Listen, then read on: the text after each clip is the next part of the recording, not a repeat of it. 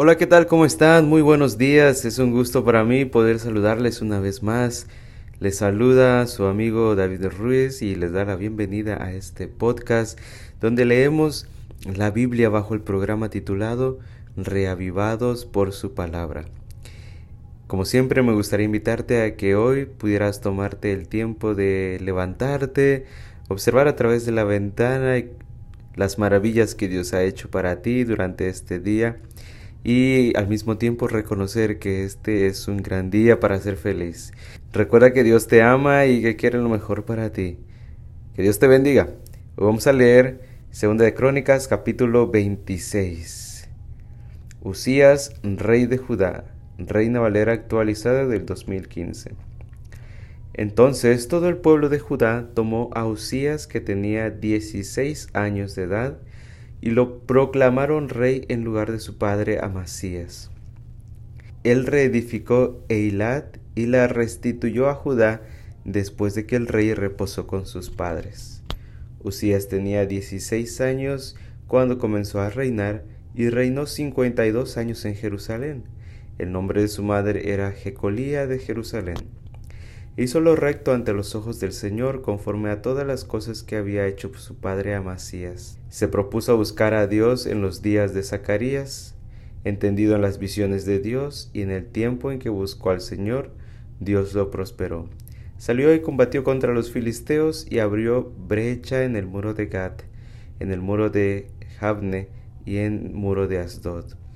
Edificó ciudades en la zona de Asdod y entre los filisteos Dios le ayudó contra los filisteos, contra los árabes que habitaban en Gurbaal y contra los meunitas.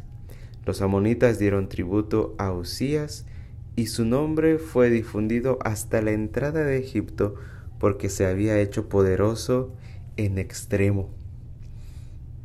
Usías también edificó torres en Jerusalén junto a la puerta de la esquina, junto a la puerta del valle y junto al ángulo y las fortificó. También edificó torres en el desierto y cavó muchos pozos, porque tenía mucho ganado tanto en la cefela como en la costa. Tuvo también agricultores y viñadores en la región montañosa y en los campos fértiles porque era amante de la agricultura.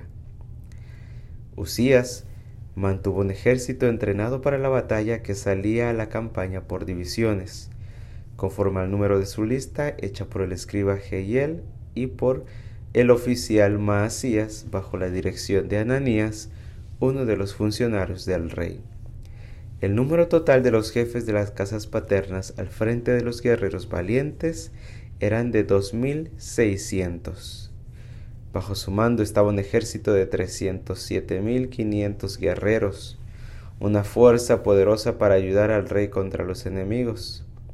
Usías preparó para todo el ejército escudos, lanzas, cascos, cotas de malla, arcos y piedras para las ondas. En Jerusalén hizo máquinas ingeniosamente diseñadas por técnicos para que estuvieran en las torres y en las esquinas a fin de lanzar dardos y grandes piedras. Su fama se difundió muy lejos porque halló ayuda de manera sorprendente hasta que se hizo fuerte. Cuando Usías se hizo fuerte, su corazón se enalteció hasta corromperse. Él actuó con infidelidad contra el Señor su Dios y entró en la casa del Señor para quemar incienso en el altar del incienso. El sacerdote Azarías entró tras él y ochenta sacerdotes del Señor con él, hombres valientes. Estos se pusieron contra el rey Usías y le dijeron, no te corresponde a ti, Usías, quemar incienso al Señor, sino a los sacerdotes, hijos de Aarón, que han sido consagrados para ello. Sal del santuario porque has actuado mal. Esto no te servirá de, gloria delante del Señor Dios. Pero Usías, quien tenía en su mano un incensario para quemar incienso, se llenó de ira, y al airarse contra los sacerdotes brotó lepra de su frente en presencia de los sacerdotes, de la casa del Señor junto al altar del incienso.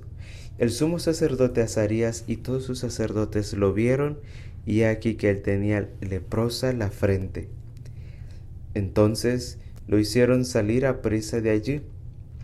Él mismo se apresuró a salir porque el Señor lo había herido. El rey Usías quedó leproso hasta el día de su muerte. Siendo leproso, habitó aislado en una casa porque había sido excluido de la casa del Señor.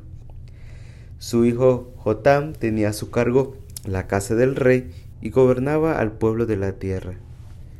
Los demás hechos de Usías, los primeros y los últimos, los ha escrito el profeta Isías, hijos de Amós. Usías reposó con sus padres y lo sepultaron con sus padres en el campo de sepultura de los reyes, aunque dijeron, él es leproso, y su hijo Jotam reinó en su lugar. Recuerda, apreciado amigo que escuchas, este es un gran día para ser feliz. Dios te bendiga. Nos escuchamos el día de mañana. Hasta la próxima.